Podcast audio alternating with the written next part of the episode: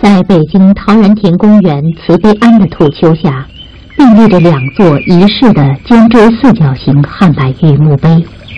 长眠于此的，一个是拥有宝剑和火花的中共早期活动家高君宇烈士，另一个是沉寂在春风青冢里的现代女作家石平梅女士。他们之间生前未开并蒂花，死后共结连理枝的生死恋情，已在这桃源湖畔演绎了七十多个春秋。第一次见到高士平，石平梅刻在高中墓上那几句话打动了我：我是宝剑，我是火花，我愿身如闪电之月亮，我愿死如彗星之寻虎。这是君宇生前自题相片的几句话，死后我替他看在碑上。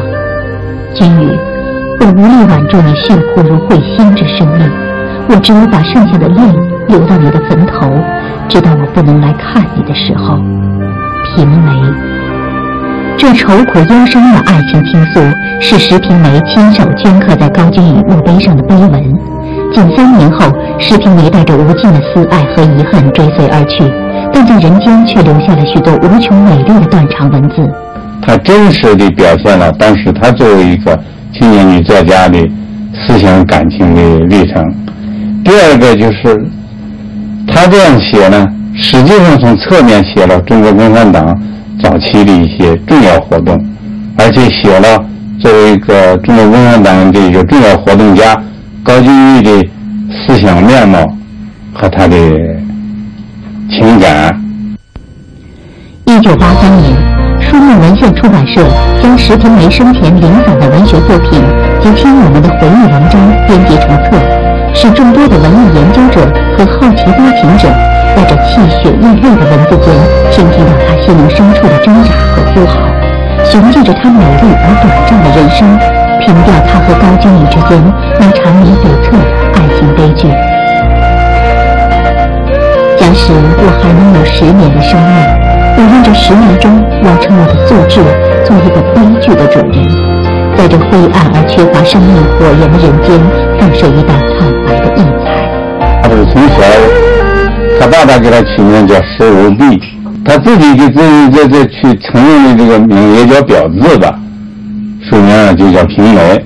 他说我从小就就喜欢这梅花的高洁呀。所以他的人生理想就是希望有一个没有没有这个这个道德上的缺陷。我是怎样希望我的生命建在美的、冷的、静的基础上？因之，我爱冬天，如爱冬天的雪和梅花。石平梅呢，是中国近代的女作家，也是革命活动家，民国四大才女之一。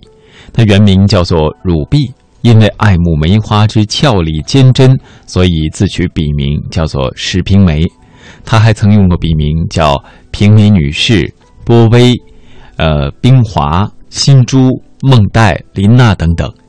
在一九零二年呢，她出生于山西省平定县。一九二八年九月三十号。因病逝世。在石平梅非常短暂的一生当中，他创作了大量的诗歌、散文、游记、小说。他的作品尤以诗歌见长，有北京著名女诗人之誉。他的作品大多数都是追求爱情、真理、渴望自由和光明的。小说创作以《红鬃马》《披马啸风录》为代表。在他去世之后，他的作品由卢隐和陆金清等友人编辑成了《涛雨》《偶然草》两个集子。在接下来的时间，就让我们一起走进石平梅的人生。人物穿越时空。人生启迪智慧，人文润泽心灵，人性彰显力量。香港之声，中华人物，为你细数那些被历史记住的名字。母亲，石平梅。母亲，这是我离开你第五次度中秋。在这异乡，在这愁人的异乡，我不忍告诉你，我凄酸独立在枯池旁的心境。我更不忍问你团圆宴上偷咽清泪的情况。我深深的知道，细腻的漂泊天涯的我，只有母亲。然而同时，感到凄楚黯然、对月挥泪、梦魂游唤母亲的，也只有你的女儿。结情许久，未接到你的信。我知道，你并未忘记中秋。你不写的缘故，我知道了，只为了规避你心目底的悲哀。月儿的清光，揭露了的是我们枕上的泪痕；它不能揭露的，却是我们一丝一缕的离恨。我本不应将这凄楚的秋心寄给母亲，重伤母亲的心。但是，与其这颗心悬在秋风吹红的柳梢，沉在带河残尽的湖心，最好还是寄给母亲。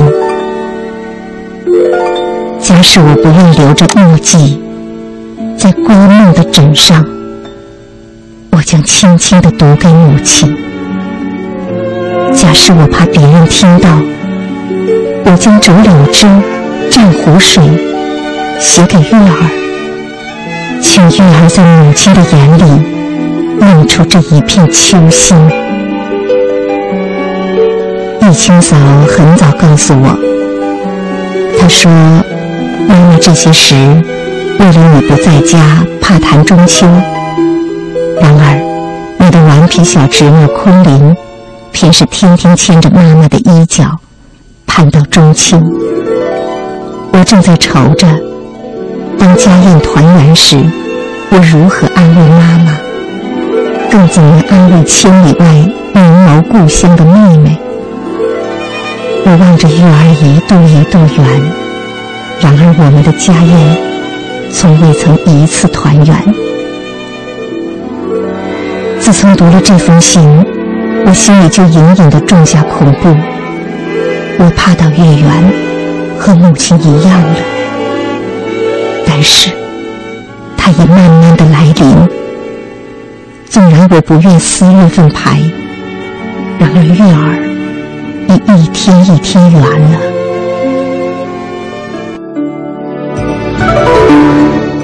石平梅呢？她儿时喜欢画梅，呃，喜欢梅画。稍长后呢，自号平梅，呃，斋名呢也是有着与梅相关的字眼。父亲石明是清末的举人，四十六岁才得女，视如掌上明珠。小平梅四岁能读《三字经》《千字文》，继而四书五经、五谷七绝、圣人故事以及广览博列。石明虽然是举人出身，但并不迂腐，不守旧。辛亥革命以后，他剪掉辫子，走出大山，去了省府太原，曾任省立图书馆馆员和中学教员。高君宇、高长虹都是他的得意弟子。石平梅十二岁时入山西省，呃，山西省立的女子师范，在校期间呢，她各科的成绩也都非常优秀，琴棋书画、诗词文赋也都非常出色。他的风琴演奏相当拿手，闻名遐迩。在某年的春节，他还画了一幅梅花条幅，并且自己配诗。诗是这样写的：“有梅无雪不精神，有雪无诗俗了人。日暮诗成天又雪，与梅并作十分春。”这幅雪梅图立意不俗，凸显了梅的风骨精神。这位十六七岁少女的画作，竟引得县城一些知名老学者前来观赏，她也因此被誉为晋东才女。石平梅曾因参加女诗校学潮，被校方除名，但学校当局惜其才学，又恢复了他的学籍。我们再来看看接下来他的人生之路。在一九二零年的时候，那个时候石平梅十八岁，被北京女子高等师范学校录取，但是他的机遇并不是很好。那一年的国文系不招生，无奈之下呀，他自己权衡了一下兴趣，最后读了体育系。在毕业前夕。英文会友，他结识了国文系的卢隐和陆金清，因为身世相近，情趣相投，他们很快成为了挚友，形同姐妹。卢隐啊，比石平梅长四岁，他的父亲呢是举人，自己相貌平平，自称自己是丑小鸭。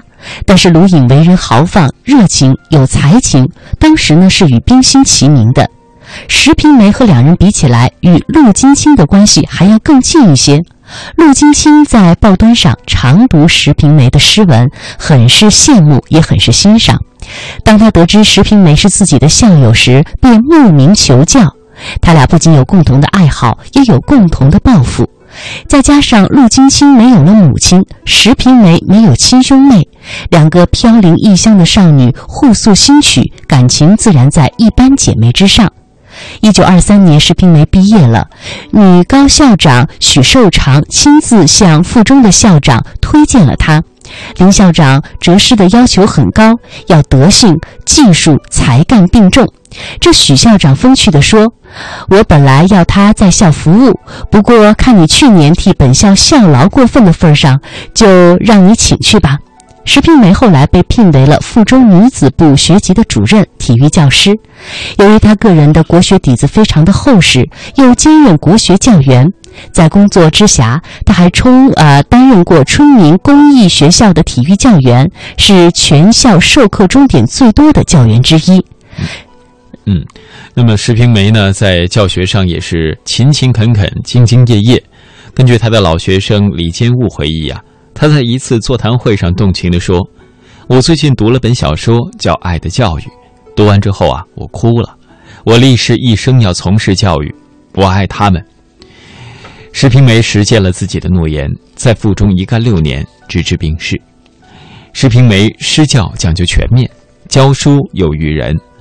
他利用总理纪念周活动给学生讲述历史、讲民族、讲气节。讲孙中山革命，讲女性的独立与平等。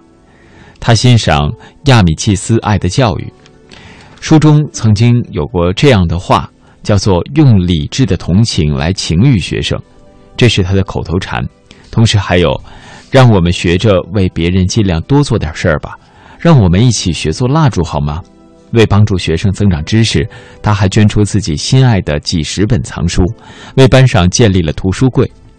有的学生爱好写作，他就精心辅导，传授三多秘诀，也就是多看、多读、多写。他说呀，看是看社会、看人生，读呢是读书，写是练笔。日后成为现代文学史上名作家的李建悟以及李大木染，都是附中的学生，都不同程度的接受过石平梅的教责。那么，卢隐说，石平梅对学生呢，仿佛是一个温和的大姐姐，对待小妹妹一样，所以没有一个学生不受她的感化。后来成为编剧作家的严玉芳，感受也是很深的。她幼年丧母，受呃受到封建家庭的嫌弃，遭遇坎坷。石平梅率附中女排参加华北运动会，天气特别特别的冷，韩玉芳没带行李。比赛后呢，衣鞋未脱，倒在床上就睡着了。石平梅帮他脱鞋，却又怕他冻着，强拉着他跟自己合谱。严玉芳感动的哭了，石平梅帮他擦泪，对他说：“呀，有什么困难都来跟我说，我来帮助你。”严玉芳说：“我失去了多年的母爱，今天石平梅先生。”又给了我。石平梅是一位十分敬业的教员，她培养的附中女排，一九二八年在华北运动会上大显身手，得了亚军。当时《世界日报运动会画刊还刊出了石平梅和附中女排的合影。有的小队员不服气，认为他们应该得冠军，责怪裁判不公，要石先生去交涉。石平梅当时这样教育他们：“胜败乃兵家常事，不要这么女孩子气，输了就哭。”同时鼓励说：“你们是初中生，人家是大学生，应该让大姐姐们赢这场球。你们还小，长点志气，努力练习，争取下届拿冠军吧。”这个小事呢，也很能说明他的性格。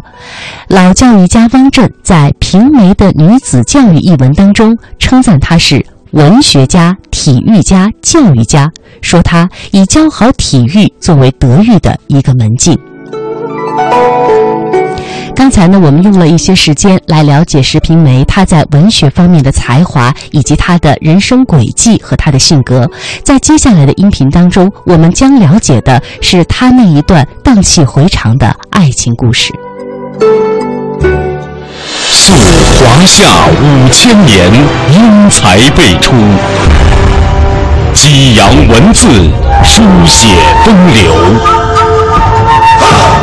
跌宕声韵，记录千秋；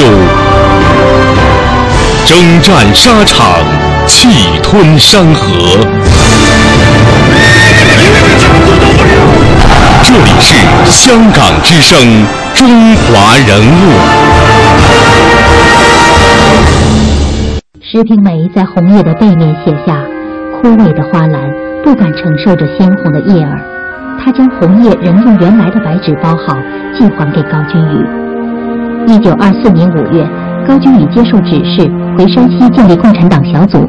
在一个狂风暴雨的夜晚，他躲开北洋军阀的搜捕，前往古庙梅科探望病中的平梅。他认为石平梅拒绝他，是因为他家里有有妻子。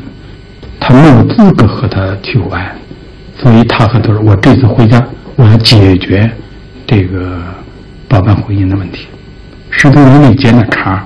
吴天放是当时北洋军阀外交部的职员，曾受平梅父亲的委托照顾在京求学的平梅。日久生情，石平梅接受了吴天放的爱情，将一颗少女的心完全放在幸福的小船里。但不久，石平梅就发现吴天凤是有妻室家小的人，这为他的人生投下了浓重的阴影。他不愿意再去，再去轻易的把爱情交给别人，所以他立志今生今世独身主义。高君宇将去广州协助孙中山的工作，绕到上海时，他写了一封二十多页的信。向石平梅详细讲述自己的婚姻状况和离婚经过。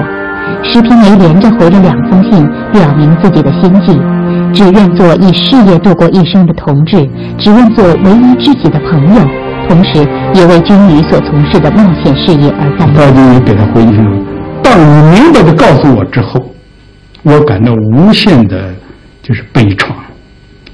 但是我是有两个世界的，一个世界是属于你。”我是那灵魂都永尽的俘虏，我有另一个世界，不属于我，也不属于你，属于革命，就是我是革命事业的马前卒。这是高君。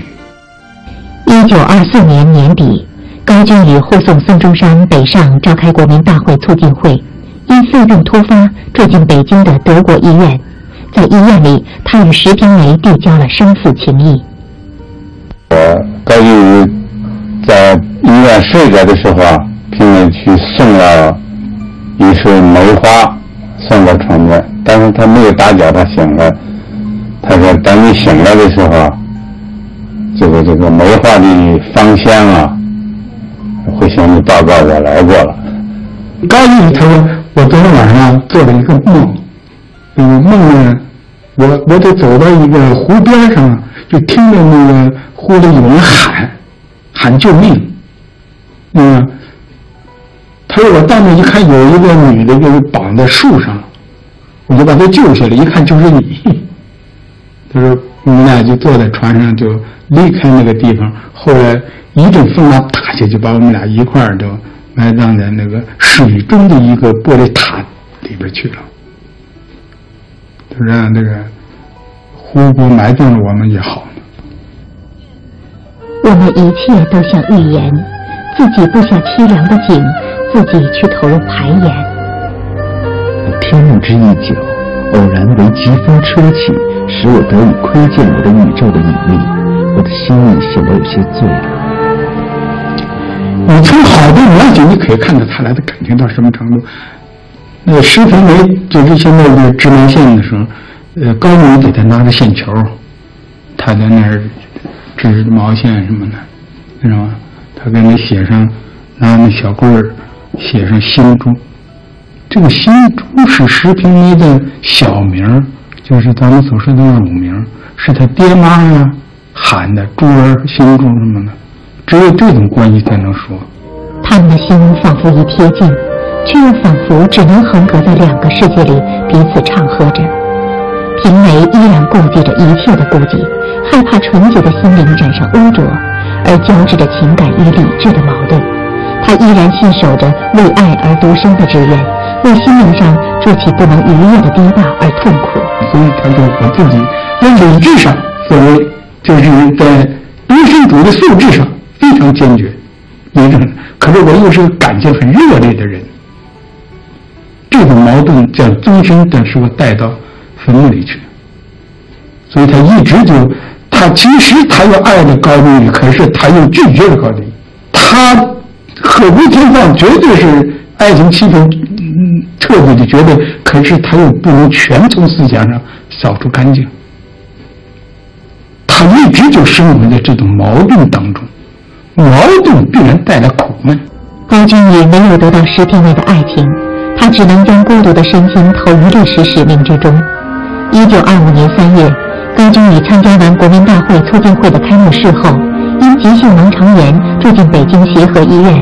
六日凌晨，二十九岁的他悄然地将灵魂交给平梅，将身躯交给了死亡。就评里写的，睡不着觉，睡不着觉就做梦梦见这个。这个这个高君宇拿了一束梅花，穿得很整齐，来给他告别。他醒来以后，就自己心里就就特不踏实。平梅在君宇的遗物里发现那片竟然让人默契、志恨千古的红叶，他开始痛悔交集。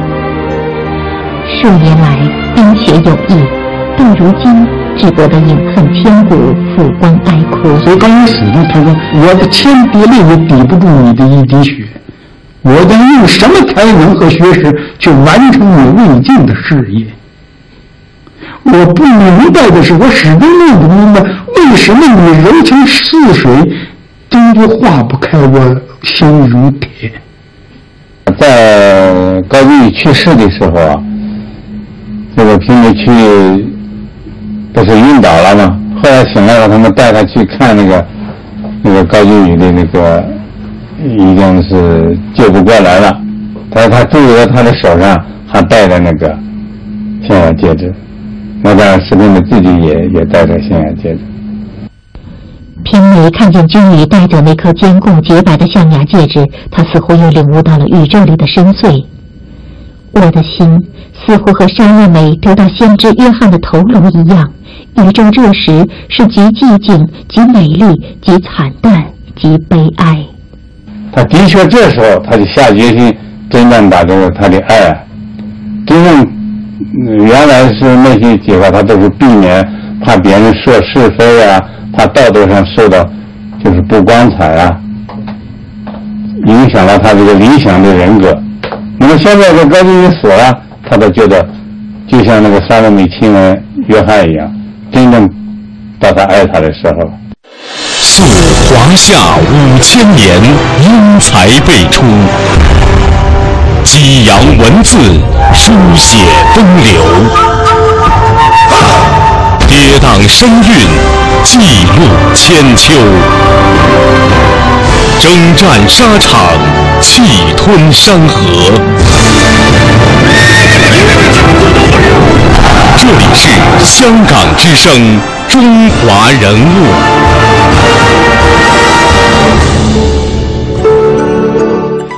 石平梅的中年呢不满二十七岁，创作生涯仅仅六年，诗歌、小说、剧本、评论等题材，他都曾驾驭过，但其成功却在散文和诗歌。在二零一二年，新世界出版社出版了《石平梅大全集》，将石平梅最脍炙人口的散文、诗歌、小说、游记、戏剧、书信等作品的精选集结成书。这是今天的中华人物，我们和您一起走进的民国才女石平梅。感谢各位的收听，我们下期节目再会。